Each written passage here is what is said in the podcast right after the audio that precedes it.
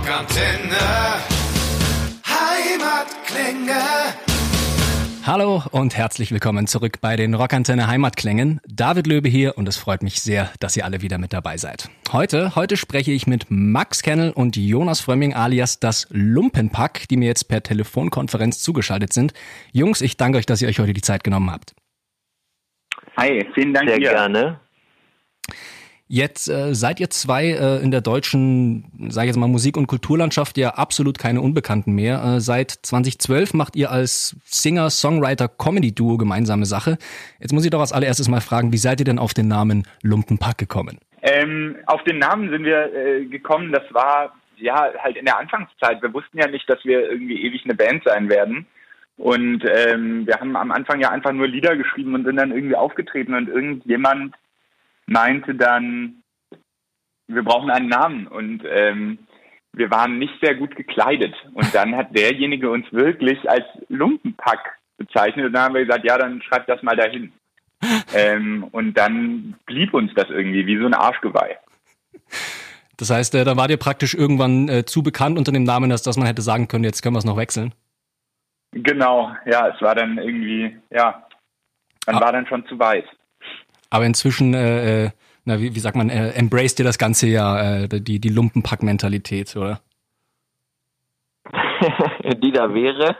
Nein, nein, einfach auch, dass ihr dann, dann den Lumpenclub und all sowas, nicht, dass ihr dann irgendwie äh, versucht, Ach es zu so, vermeiden, nein, nein. das noch irgendwo anders reinzupacken. Nein, nein, nein, nein. Wir tragen das jetzt schon auch dann, also wenn man das dann schon hat, ähm, diesen Namen, dann muss man ihn auch einfach, dann muss man ihn auch tragen. Ich meine, das ist auch einfach scheiße, merkt man sich gut. Ich glaube, viele haben den Namen dann schon mal gehört, weil man sich denkt, oh Gott, wa- warum? Warum ist es keine Band mit Schalmei und Dudelsack, äh, wenn sie das Lumpenpack heißen? Und es bleibt halt dann irgendwie im Kopf. Zumindest begegnet uns das häufiger, dass Leute den Namen schon mal gehört haben und sich gefragt haben, okay, warum genau? Und dann ist es halt da. Ja, ja. Nein, auf jeden Fall. Das ist so äh, gedankliches Guerilla-Marketing. Es ist doch wunderbar. Ja. Ihr stammt ja beide jetzt ursprünglich aus der Poetry Slam-Szene auch. Äh, habt ihr euch so auch kennengelernt?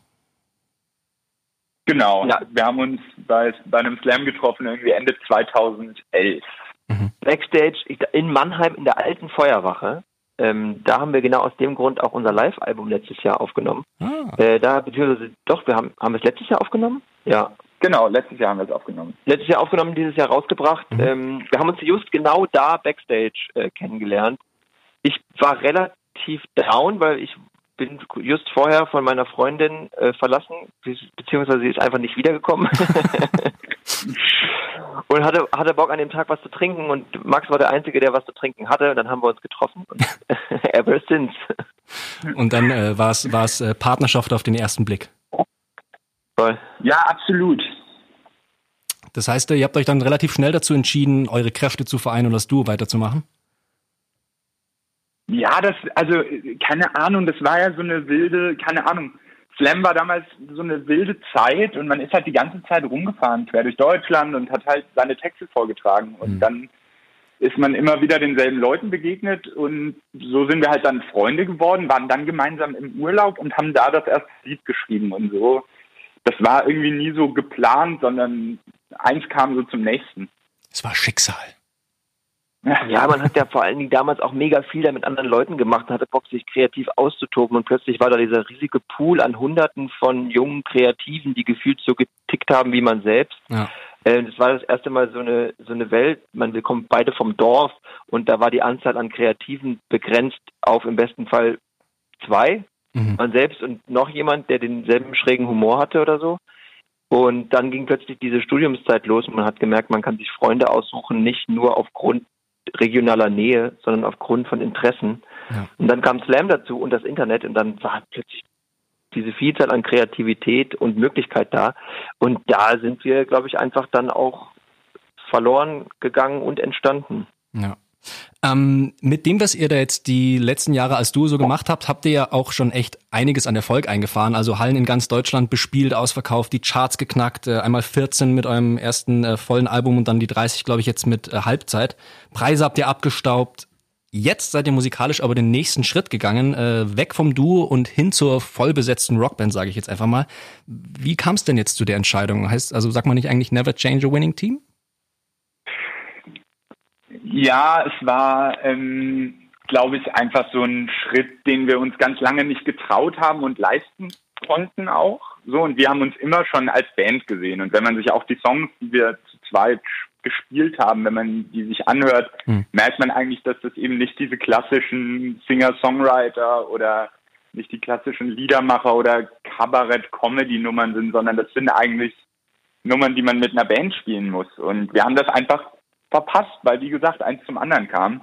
Und jetzt haben wir es uns endlich getraut. Und das ist eigentlich nur so ähm, eine logische Evolution, die wir jetzt durchgemacht haben, würde ich sagen. Mhm. Waren das dann Musiker aus einem Umkreis oder habt ihr da gecastet? Wie lief das ab? gab die große Lumpencast-Show. Hey, du, wer Lumpenpack sucht die Superlumpen.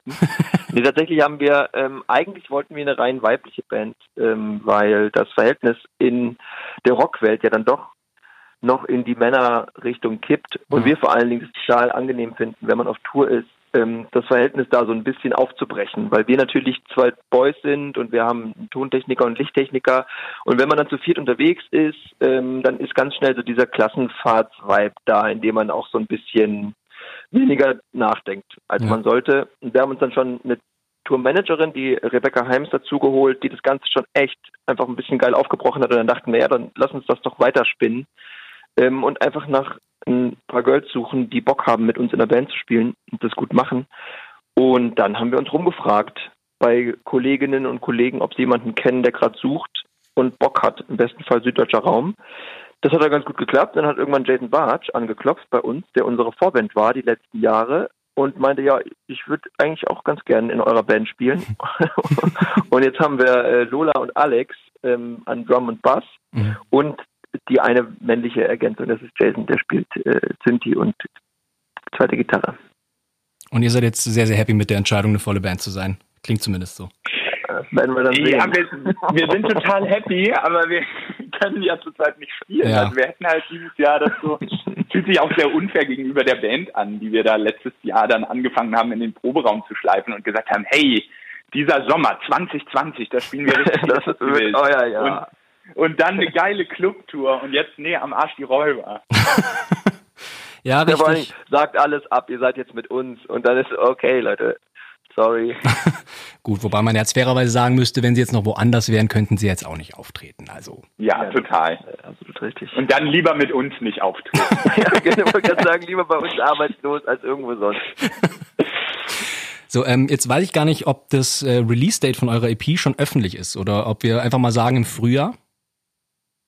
Weil, äh, also äh, mir wurde schon ein Datum kommuniziert, zumindest stand so in der Soundcloud-Datei drin. Das schneide ich ja, jetzt alles raus. Hast du Datum gekriegt?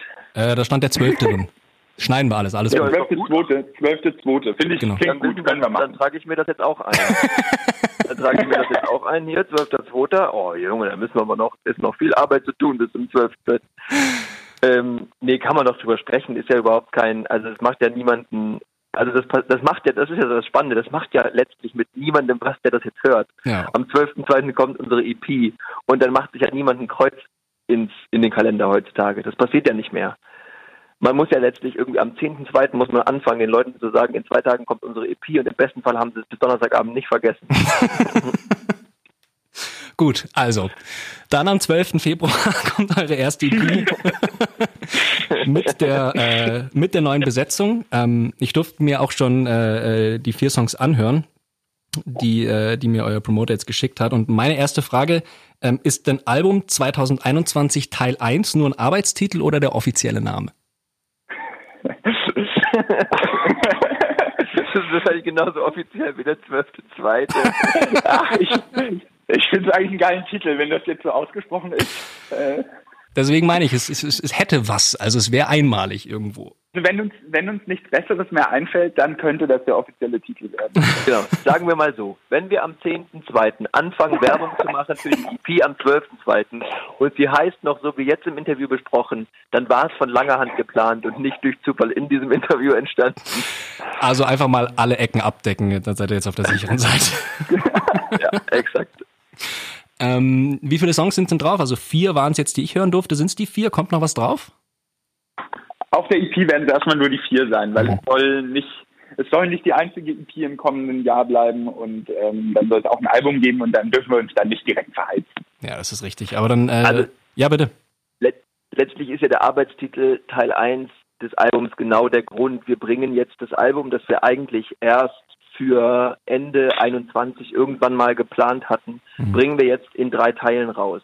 Das, das ist jetzt tatsächlich, das ist der erste Teil des gesamten Albums, das am Ende des Jahres das erste Mal wahrscheinlich physisch erscheint. Mhm. Und wir bringen den Kram digital raus, weil wir glauben, dass es auch wichtig ist für Leute, dass da ein bisschen was passiert, dass wir ein bisschen da sind. Und ich meine, es fällt, fällt uns privat schon oft schwer, jetzt diese Pandemie zu ertragen, ja. ähm, weil so gefühlt so wahnsinnig wenig passiert. Und dann haben wir gedacht, naja, dann sind zumindest wir diejenigen, die jetzt so ein bisschen was nach außen hin tun und ein bisschen da sind. Ähm, vielleicht gibt es dem einen oder der anderen ein bisschen was, wenn ein bisschen neue Mucke rauskommt und macht ein paar graue, anstrengende Tage ein bisschen bunter. Hm. Ja, vor allem auch, wenn ja dann die Musik durchaus auch äh, irgendwie auf die jetzige Zeit hervorragend passt vom Text. Äh, ich, lass uns doch ganz kurz durch die vier Songs äh, durchsprechen, weil ich finde, die alle haben was Einzigartiges und was, worüber man sprechen kann. Was lachst du jetzt? Das ehrt uns, das ehrt uns. Das, ist, klang, das, ist, klang, das klang gerade ein bisschen so, sie sind alle, sie schmecken alle interessant. Nein, nein, nein, so war das nicht gemeint. Sie sind alle, ähm, ich sag mal, äh, einzigartig. So war das nicht gemeint. Ich lasse mir hier keine Worte in den Mund legen. Nein, sie haben mir alle gut gefallen. Sie haben mir alle gut gefallen. Also wirklich. Es ist ja auch, es klingt ja auch dann tatsächlich, also es, es klingt sehr einzigartig in dem Sinne, dass ich, also ich finde, die Art und Weise, den Rock, den ihr gewählt habt, das ist also ganz schwer festzunageln auf irgendeinen Genre und dann habt ihr ja doch eine sehr einzigartige Art und Weise, ähm, zu zweit zu singen, plus eure ja doch äh, Texte, die dann nicht einfach nur Standard und von der Stange sind. Deswegen meinte ich, es ist sehr einzigartig. Okay, gut. Danke sehr. Ja. good, good save. good save. Yes. gut, dann äh, springen wir schnell zum ersten Song. WFZ ist schon raus. Anfang Oktober habt ihr die Single rausgebracht. WZF. Äh, WZF. Nicht ah ja, nee, nee, richtig. Ich hab, was zum Fick. Was zum Fick. Was zum Fick. Äh, da, da rechnet ihr ganz äh, ordentlich mit diesem Jahr ab, äh, kann man so sagen, oder? Man, man musste das irgendwie so machen, weil ich fand, es war auch so schwierig, äh, als das losging mit dem Lockdown und den ganzen Absagen, haben alle gesagt, okay, und jetzt schreiben wir alle hier unsere Songs. Und dann war auch klar irgendwie, wo, worüber schreibt man denn jetzt Songs? Und mhm. dann musste man halt, glaube ich, auch über dieses Jahr schreiben, weil es so im wahrsten Sinne des Wortes merkwürdig ist. Es wird ja. ein Jahr sein, das werden wir niemals vergessen. Also außer es wird noch viel schlimmer, aber ich wollte gerade sagen, so, don't, don't, nicht, sag es nicht jetzt, sag nicht jetzt schon. 2020 war das das Jahr, Jahr vor dem Meteoriteneinschlag. also ja. 2020 war einfach das Präludium zu den Dingen, die 21 dann, als die Dinos zurückkamen, Ende 21 ja. und das Lumpenpack sein Album rausgebracht. Ich weiß nicht, was geiler war. Toll gemacht, ihr zwei. Ich, ich sehe es schon kommen. Ich werde mich nächstes Jahr an dieses Interview erinnern und werde dann euch zwei anrufen und sagen, Dankeschön, Max. Dankeschön, Jonas. Ah, hoffentlich wir wünschen uns allen nicht, ey. Nee, ähm, also wie gesagt, ihr, ihr rechnet da ganz gut ab. Gab es für euch irgendwann einen entscheidenden Moment, wo ihr gesagt habt, jetzt reicht's mir, jetzt müssen wir einfach drüber schreiben? Oder war das so nach und nach, dass, dass da die Zeilen rauskamen? Das war ganz spannend, dass Max mit der Idee kam. Max hat gesagt, ey, lass uns einen Song für ähm, Armstrong schreiben, also den Billy Armstrong, den Frontmann von ähm, Green Day. Mhm. Und lass uns den auf den 1. Oktober terminieren. Das heißt, wenn der September endet, der will immer aufgeweckt werden, dann wecken wir ihn und dann erzählen wir ihm, was passiert ist. Das Spannende war, dann haben wir quasi angefangen ähm, zu schreiben und wussten, wir können jetzt den Song schreiben und müssen aber so fertig werden, dass er so tagesaktuell wie möglich ist, aber wir ihn gleichzeitig noch produziert kriegen und ein Video machen können, das am 1.10. erscheint. Das war so ein bisschen der spannende Sprint, den wir dann quasi eingeläutet haben. Es war, glaube ich, relativ schnell klar, wenn man sich uns anguckt, unser Schaffen, dass wir, was hier gerade passiert, irgendwie in einem Song verarbeiten werden. Das war irgendwie safe. Mhm. Und dann kam Max mit dieser Idee, dass das in diesen smarten Kontext einzubetten ist, die großartig war. Und dann hat sich tatsächlich daraufhin der Song auch relativ schnell von alleine geschrieben, weil so viel Material da war. Es war echt, es war krass. Ja, worüber soll man denn dieses Jahr auch, also da kannst du ja, kannst du ja zwei Alben schreiben über dieses Jahr. Ne? Ja, voll. Und der Song scheint ja, äh, scheint ja auch tatsächlich allen Generationen zu gefallen. Ich musste sehr herzlich lachen über die Nachricht, die ihr auf Facebook gepostet habt von der Kindergärtnerin. Äh, wenn sich der kleine Bub dann in der Früh was zum Fick wünscht. Äh, hat mir ja. auch sehr gut gefallen. ähm, Song Nummer zwei, äh, Haus, Baum, Kind. Ähm, wenn ich das richtig verstanden habe, ähm, korrigiert mich, falls nicht, geht es so um dieses Erwachsenwerden und wie man sein Leben zu leben hat, so ein bisschen von der Gesellschaft, eben dieses Haus, Baum, Kind, oder liege ich da falsch? Nee, da liegst du nicht falsch. Ähm, ich glaube aber, das, was wir, also geht ja weniger ums Erwachsenen, Erwachsenwerden als so um dieses, jetzt, jetzt ist es, jetzt bist du erwachsen so und jetzt sind das so Dinge, die von dir erwartet werden. Ja. Ich meine, der Prozess der Adoleszenz ist zum größten Teil abgeschlossen. Und jetzt bist du da und jetzt sind die, die nächsten großen drei, du hast jetzt ein Abi, du hast im besten Fall einen Job und jetzt ist Zeit für ein Haus, einen Baum und ein Kind. Und ähm, aber das Spannende ist tatsächlich, der, der Song ist ja auch so, ein, so eine Spielerei. Ähm, es ist ja eigentlich, wenn man sich das anguckt, auf der Songmechanik. Es ist ein Kinderlied, mhm. weil wir ja dann anfangen, Dinge wegzulassen. Ja, also genau diese Hausbaumkind, genau die Worte, die werden am Anfang benutzt, ähm, kommen dann nicht zustande und werden dann weggelassen. Und es hat so eine Kinderliedmechanik und äh, das war, glaube ich, das Spannende, was wir uns bei dem Song äh, vorgenommen hatten, das zu versuchen zu übertragen in einen Song für Erwachsene über das Erwachsenendasein äh, und das dann miteinander zu vermischen. Ich glaube, da da liegt für uns, war so ein bisschen der, der kreative, spannende Arbeitsansatz für Hausbaumkind. Ist euch gelungen. Also auch, wie gesagt, ähm, auch eine richtig coole Nummer. Wie ist denn grundsätzlich bei euch der, der Prozess, wenn ihr Songs schreibt? Äh, du hast ja gerade schon angedeutet, kommt dann einer mit der Idee und ihr arbeitet gemeinsam dran oder kommt es auch mal vor, dass irgendwie einer mit einem fertigen Song kommt? ganz, ganz selten kommt jemand mit mehr als einer Idee, okay. sag ich mal. Es ist eigentlich, ich würde sagen, 90 Prozent entstehen zusammen und äh, wir, wir füllen über die Wochen und Monate hinweg unsere Notizbücher und dann kippen wir sie voreinander aus. Das ist so der normale Prozess und dann sitzen wir rum und ähm, kauen dann so lange hin und her und spielen ein bisschen Gitarre dazu, bis irgendwas entsteht.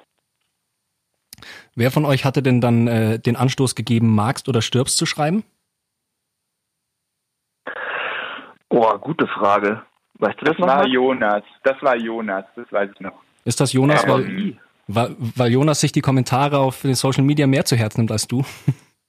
Nee, das auch das nee, weil ich die lösche. definitiv das Gegenteil. Jonas äh, steht viel mehr über Kritik als ich. Also mich darf man dem nicht aussetzen. Ich äh, vor allem bei mir ist immer dieser Mechanismus, wenn dann jemand sowas schreibt, ich, ich will dem auch recht geben und mhm. ich zweifle dann sofort an allem, was ich je gemacht habe. Also das, das Ding ist so ein bisschen, wo das, glaube ich, herkommt, ist so, dass so dieses, dieser all, allgemeine Gedanke, dass du, du bist eine Person der, des öffentlichen Lebens, du musst damit umgehen, mhm. ähm, dass Leute dich kacke finden. So, wo ich so denke, warum denn? Was ist denn das für ein scheiß Ansatz, zu sagen, du musst damit umgehen, dass Leute dich kacke finden? ja. weil du dich dem ausgibst. Warum, warum gibt es Leute, die jetzt gerade im Internet auf die Idee kommen, dir einfach zu sagen, wie scheiße sie dich finden? Anstatt einfach, das würdest du ja im, im wahren Leben auch nicht machen. Natürlich gibt es Leute, die mir nicht passen. So, und wenn ich jemanden auf der Straße sehe, der mir nicht passt, ähm, keine Ahnung, aufgrund seiner Optik, da käme ich doch nie auf die Idee, zu dem hinzugehen und zu sagen, Entschuldigung, also sie gefallen mir optisch ja gar nicht. Was machen sie denn hier? Das ist ja schrecklich. Was sie hier machen, ist schrecklich. Das tut, das, tschüss. So, und dann geht man wieder. Ja. Und das ist so ein bisschen das Ding, warum, warum nimmt man uns das quasi ähm, nicht, warum nimmt man uns das übel, wenn wir es nicht schaffen, mit so einer Kritik umzugehen? Ja. So, das ist halt so ein bisschen das Ding, weil ähm, ich finde es völlig legitim, äh, gerade in so einem neu entdeckten Habitus des, ey, ich blocke einfach und lösche Dinge, die mir wehtun.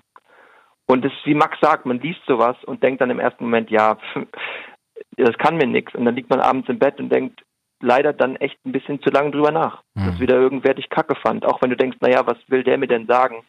Ja. Ich meine, ich könnte ja drüber stehen, aber es funktioniert dann leider dann doch oft nicht so, wie man sich das wünscht, mit dem Wegschieben. Und ich finde vor allem, es ist was, was viel zu kurz kommt in der öffentlichen Diskussion, weil wenn man irgendwie mit Leuten über, über Hass im Netz spricht, wird viel zu häufig die Position dargelegt, dass berühmte Leute das nicht lesen oder dass sie da drüber stehen. Und es gibt x Interviews, wo Leute Hasskommentare über sich vorlesen und sich lustig machen. Mhm. Aber es, das, es gibt nichts, was realitätsferner ist. Das ja. stimmt einfach nicht. Das stimmt vor allem nicht für den großen Teil der Leute, die, die sich damit konfrontiert sehen. Das ist ein Problem.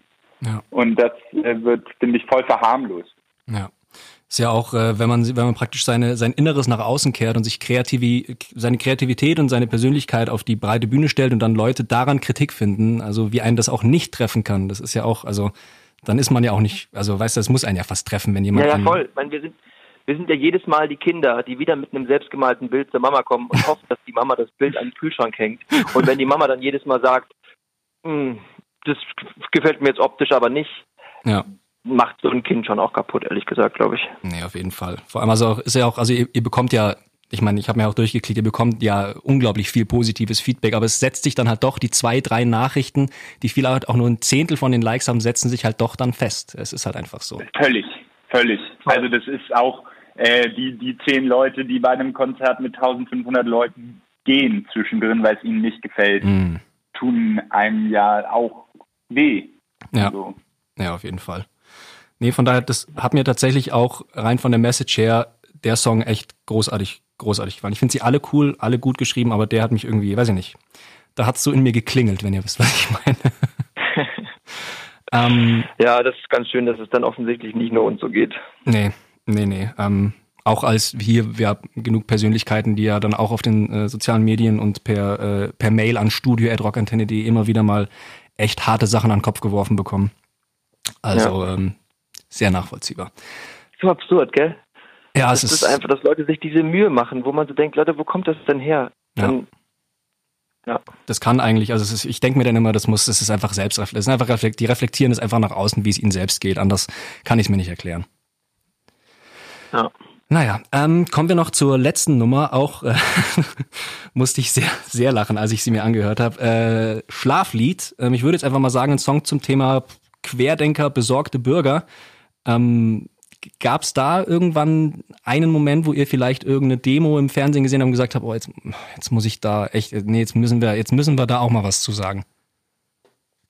Ich fand, es war schon dieses Jahr definitiv ein Kipppunkt, was es angeht. Also Verschwörungstheorien, das mhm. ist ja kein, kein unbekanntes Phänomen und vor allem war es bislang auch nicht zwingend ein Phänomen, das so ausschließlich von rechts bespielt wurde. Ja. So.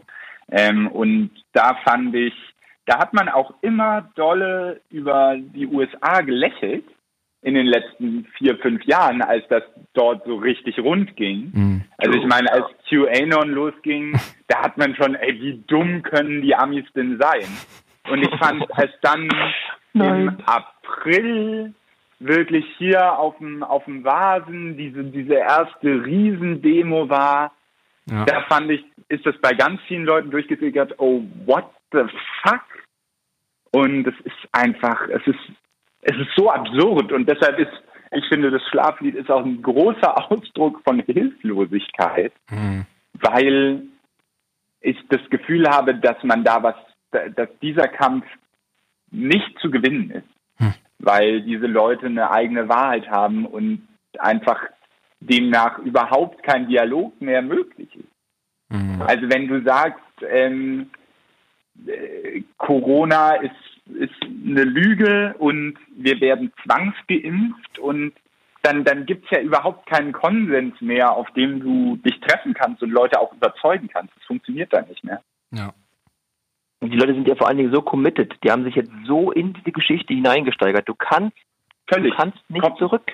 Du kommst dann nicht mehr raus. Das geht nicht, weil sonst verrätst du ja wirklich alles, wofür du im letzten halben Jahr, wenn so selbst reflektiert, ist dann wahrscheinlich da der, der Durchschnittsmitlaufende mhm. nicht, um dann einfach zu sagen, oh, das war echt ein, das war ein schlechtes halbes Jahr meiner selbst.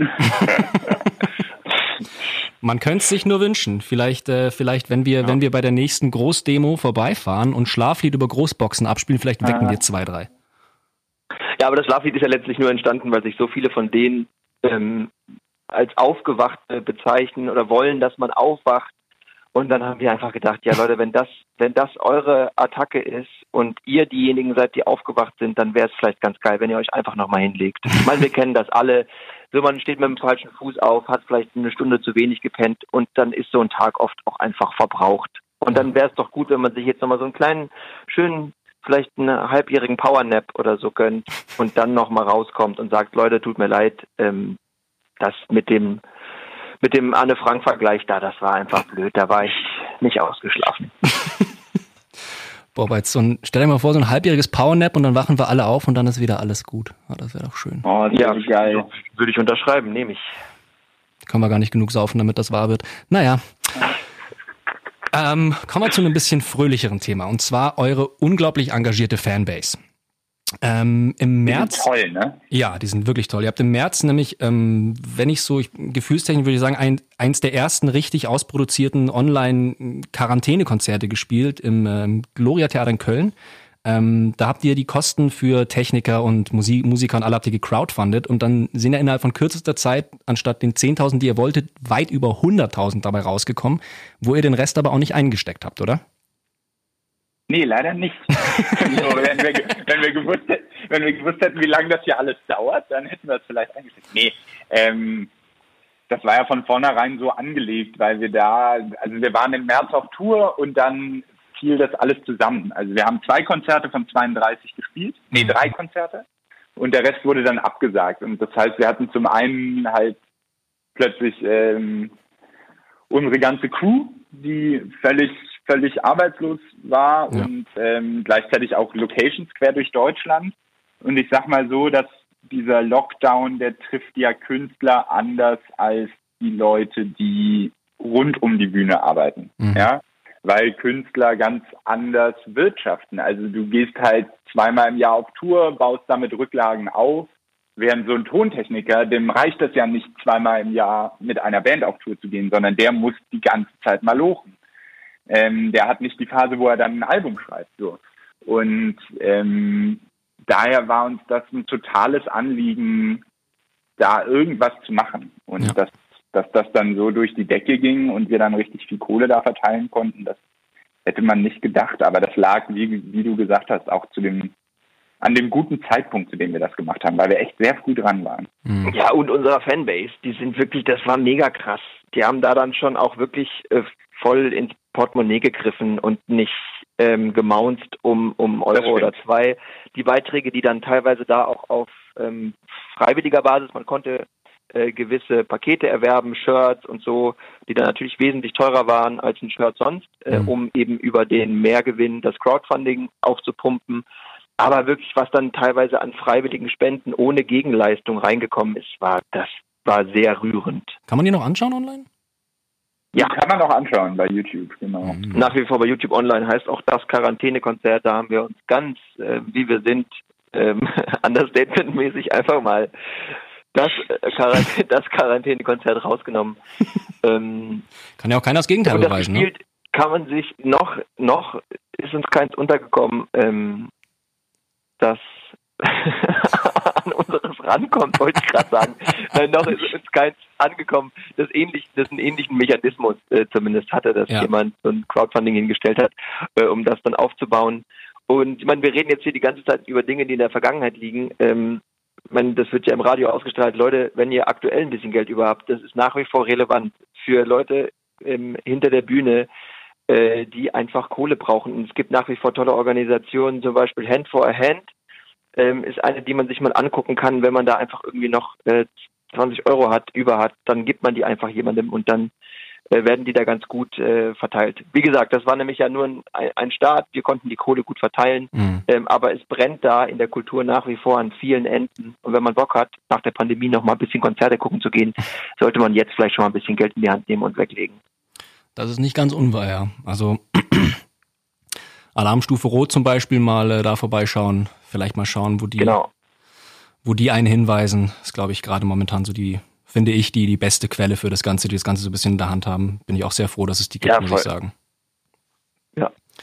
Und Dann, wie gesagt, wir haben die Möglichkeit, uns zurückzuziehen, ähm, auch dank unserem Label. So, wir können da einfach gerade Songs schreiben, uns Videos überlegen und so. Und die haben uns da irgendwie die Becken uns ab.